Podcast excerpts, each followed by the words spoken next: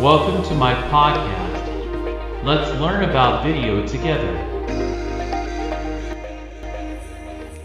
Video Arts Labo.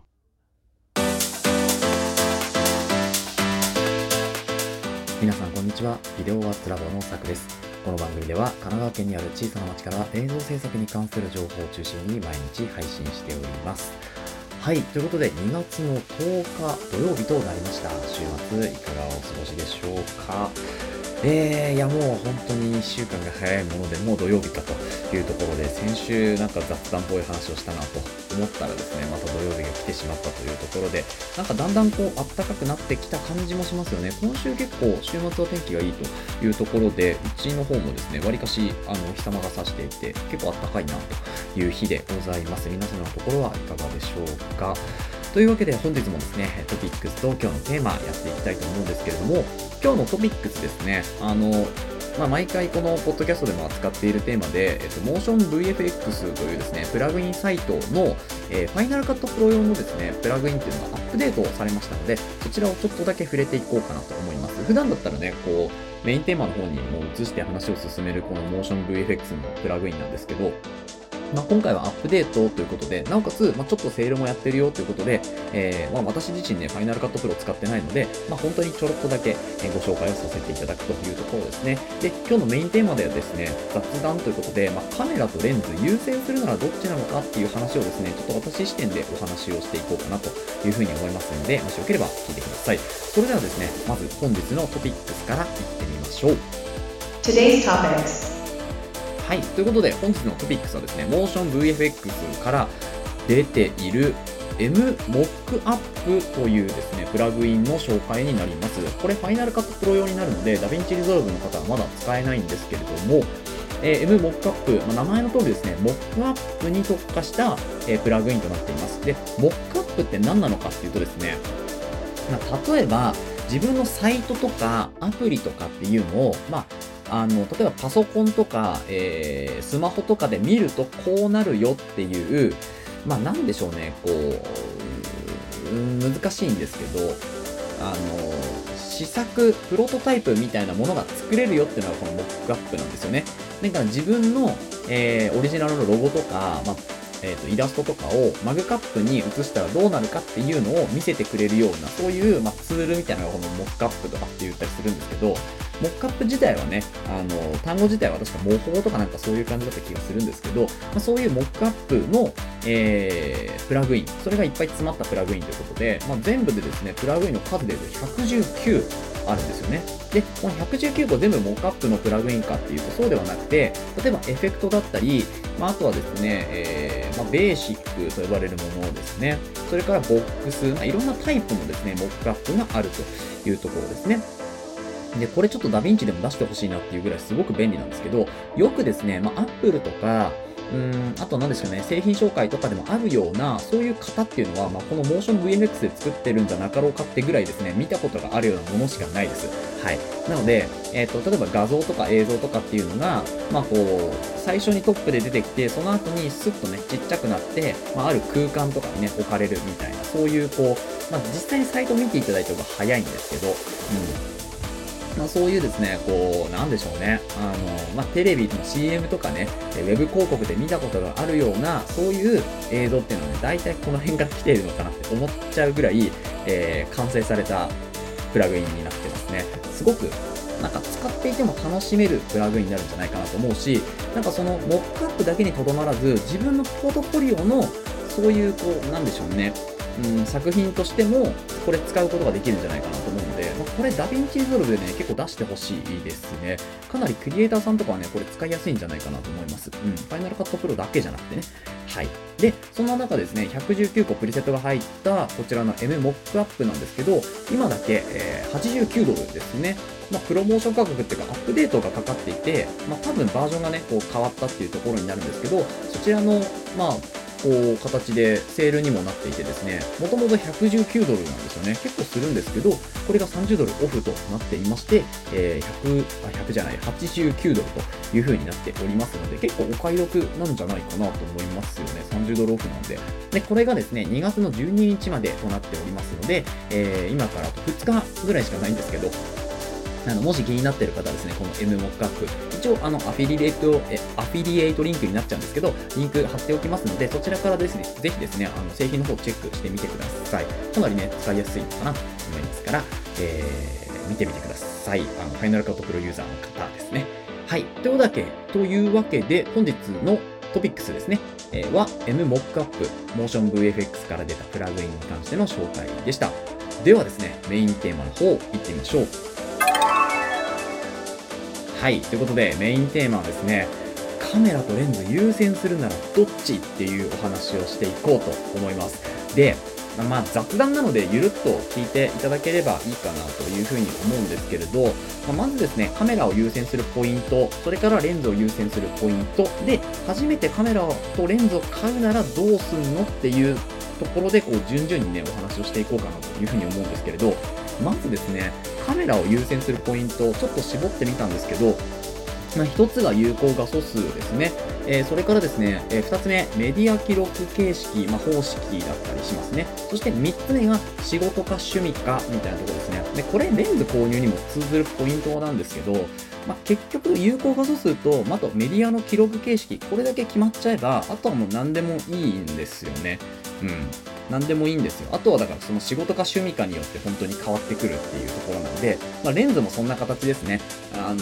後でちょっとご紹介しますけれども、先にカメラを優先するポイントの有効画素数っていうところから見ていくんですけど、大体ですね、今の、まハイエンド機に関しては2000万画素ぐらいですね。えー、ま3000万いかないぐらいで多分こう、えー、動いてると思います。ちょっとシグマ FP だけ、まあ、ちょっとぶっちぎりなハイエンドとか、まあ、フラグシップになるんですかね、あれはね。えー、シグマ FPL っていうのは多分フラグシップ機だとは思うんですけど、あの、まあ、そういう形でこう、うーん、大体2000万画素弱っていうところで、まあ、2400とか2500とかが有効画素数、ハイエンド機になるのかなと思うんですよね。で、3000万とか4000万とかってなってくると、ちょっとこうフラグシップ機に、えー、な近くなってくるんですよね。ハイエンドの中でもさらにこうもっとあの高いモデルになってくるんですけれども、で、あの、まあ、大体なので2000万画素近くあればですね、まあ、ほとんど問題ないというか、まあ、スマホ上ではほとんどわからないだろうというところですよね。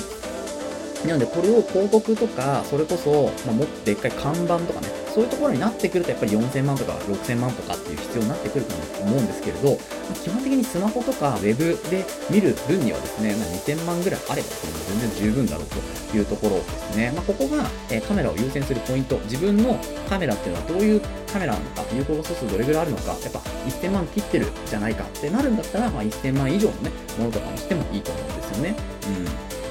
うん。で、あとですね、メディアの記録方式ですね。これですね、まあ、解像度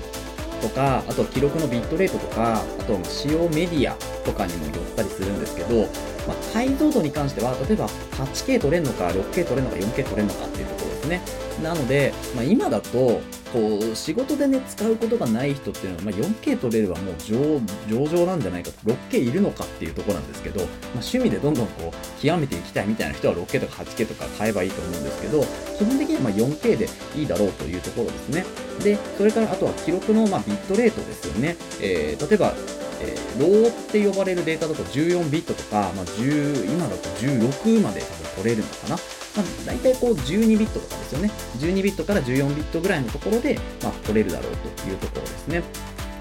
で、あの、ロゴじゃなくてですね、例えば動画の場合だと、ログっていう撮影方式があるんですよね、ログ。その場合だと、えー、10ビットでの、まあ、収録ができたりとかですね、えー、まあ、まあ、ログってちょっとまた違うんですけど、あの動画だと10ビットで、えー、撮影ができる MOV とか MP4 とかで、まあ、10ビットっていう形で撮影できれば、まあ、本当に上々なんじゃないかな。8ビットだと、ちょっとね、こう、カラーいじる人とかは、えーまあ、最近だと本当にカラーがこういじるっていうのがまあ主流とかになりつつありますけど、まあ、そういう自分で色味を調整したいっていう方の場合は、8ビットだとね、ちょっと情報量が少ないので、10ビットぐらいあるとですね、えーこういろんな、なんていうんですか、世界観、世界観っていうんですかね、まあそういうのを出せたりするんですけど、まあ、そういう形でビットレートっていうところですね。あとは使用メディア、こちらに関しては SD なのか、それとも CF エクスプレスカードなのかっていうところですよね。で、SD の中でも、ま、UHS1 の規格か2の規格かに戻って、まあ、値段とかですね、全然変わってくるので、まあ、そのあたりが、えーまあ、カメラをこう購入をね、優先するポイントになってくるんじゃないかなと思いますね。なので、まあ、レンズとかカメラ、えー持ってる方で、で、まあ、自分で、まあ、もうちょっとこう、いい写真撮りたいとか、いい映像撮りたいってなった時に、今レンズはあるけど、カメラは性能がちょっと低いから、こっちを引き上げてみようみたいなのは、この有効画素数とか、あと記録の方式ですね、メディア方式とかを、えー変えてあげるとですね、結構こう変わったりするのかなと思うんですよね。で、あとは、まあ、仕事か趣味かですよね。ここから仕事にしていきたいっていう風になった場合は、まあ、もちろんね、あの、カメラとレンズどっちがいいかなんか言ってる場合じゃないっていうところもあるんですよね、仕事をね。両方変えようっていうところもあると思うんですけど、まあ、ちょっとそこまでね、予算が組めないとか、まあ、初めはやっぱり自分もね、趣味から仕事に入っていくっていうような方も、もう最近本当にいっぱいいらっしゃると思いますから、そういう場合は、まあ、仕事用なのであれば、やっぱりハイエンドからフラグシップぐらいをですね、こう、見た方が、まあ、安牌ちゃんぱいですよね。ここでまたエントリーで頑張ろうっていう方はなかなかいないと思うので、はい、趣味であればね、エントリー機で全然問題ないんですけれど、やっぱりハイエンドモデルからフラグシップモデルの方に、え移行していくのがいいんじゃないかなと思いますよね。はい。なので、まあ、カメラを優先するポイントとしてはそういうところですね。あの、もうレンズはすでに持っているっていうところが前提となって、じゃあカメラをもう1台買おう、もしくは新調しようってなった時に有効画素数とかですね、え記録メディア方式とかっていうところが、えーまあいいんじゃないかな。そこを参考にすると、えーいいんじゃないかなというふうに思いますよね。で、じゃあ、対してレンズを購入する、えーまあ、優先するならどっちってことで、レンズを優先するポイントになっているところなんですけど、まずですね、えー所持レンズっていうのが1から2本しかない方、これはね、レンズを増やした方がいいです。はい。なので、えっ、と、先ほども、まあ、カメラ購入するポイントの中では、やっぱりレンズを持っていることっていうのが、まあ、前提。レンズを3本ぐらい持ってて、ね、カメラが1台しかない方っていうのは、カメラを追加して、えー優先で、それだとレンズを買うよりもカメラを買った方がいいってことなんだけど、レンズはまだ1、2本しかない方に関してはですね、まあ、真っ先にレンズを買った方がいいのかなと思います。で、その買う時もですね、じゃどういうところを指標にするかっていうと、まあ、開放 F 値っていうのが無難かなと思いますね。開放 F 値が1.8とか2.8とか4とか、えーいろいろあるんですけど、なんかえーズームレンズでもしあればですね、投資のレンズですね、えー可変って言って F 値が3.5から5.6とかって F 値が動いてしまう。望遠のね、望遠端で、えー動いてしまうっていうか、っていう、そういうものではなく、もう F 値は固定、例えば F4 だったら F4 の固定、F2.8 だったら2.8の固定っていうものを、えー買うといいんじゃないかなと思いますよね。であとは単焦点レンズですね。こちらズームレンズではなくて、レンズ焦点距離が1つしかないレンズになるので、ズームはできないんですけれど、明るいレンズが多かったり、まあ、比較的安価でね、手に入ったりもするので、なので、この開放 F 値が例えば1.8とか1.4とかですね、そういう明るいレンズっていうのを、ま、購入、それを優先対象とするのがいいのかなと思います。であとはここもですね、仕事か趣味かの、まあ、範囲になると思うんですよね。仕事だったらもう間違いなく F1.2 とか F1.4 とか写真であればですね、えーそういうレンズをまず持っておくっていうのが大事ですね。使うか使わないかじゃなくて、まず持っておくんですよね。で、あの、まあ、焦点距離もあとは必要になってくると思うんですけど、あの、なんていうんですかね、例えばレンズを購入する、真っ先に購入するってなった時に、えー、大体こう、50ミリがいいよ、焦点距離50ミリから入ってみなよとかっていう方も結構まだまだいらっしゃるんじゃないかなと思うんですけど、私はどっちかっていうと、もうそれはレンタルでもいいかなと思ってしまう。一回50ミリで何回か撮ってみるっていう。一回、その、えー何回かシャッターを切ってみなっていう風に私は伝えますけど、えー買うレンズ、実際に購入するレンズに関してはですね、ま、35ミリか85ミリどっちかでいいと思うんですよね。で、まあ、なんでかっていうとですね、50ミリって、要はこう、人間のこの見たまんまに結構近いっていう風に言われているんですけど、なので、見たまんまの映像とか写真っていうのが撮れるわけですよね。なので、撮った感じ、正直、まあ、例えば趣味でカメラ始めるとかっていう方も、撮って、うん、まあ、こんな感じだよねっていうので終わるんです。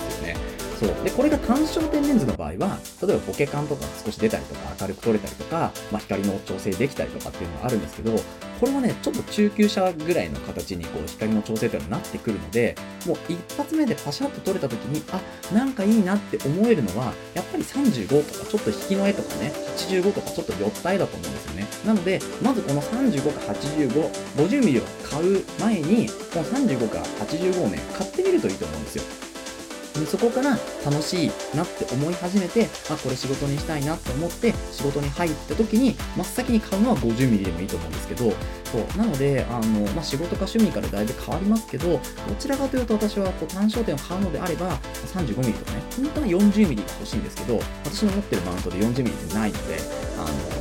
35か85。で、この前、あの、シグマの85をですね、1.4、F1.4BGDNR をですね、を買って本当に良かったなと思うので、85mm 結構私の中ではおすすめなんですけど、ちょっとやっぱり望遠、中望遠域なので、ま、難しかったりはするんですけどね、35mm の方がどっちかっていうと、こう、広く取れるので、まあなんか撮るもの撮らないものを選んで、なおかつ広く撮れるかなっていうふうに思うんですけど、85mm でね、広く撮ろうと思うとなかなか難しいんですよね。うん、っていうのがあるんで、まあ楽しさはあるんですけど、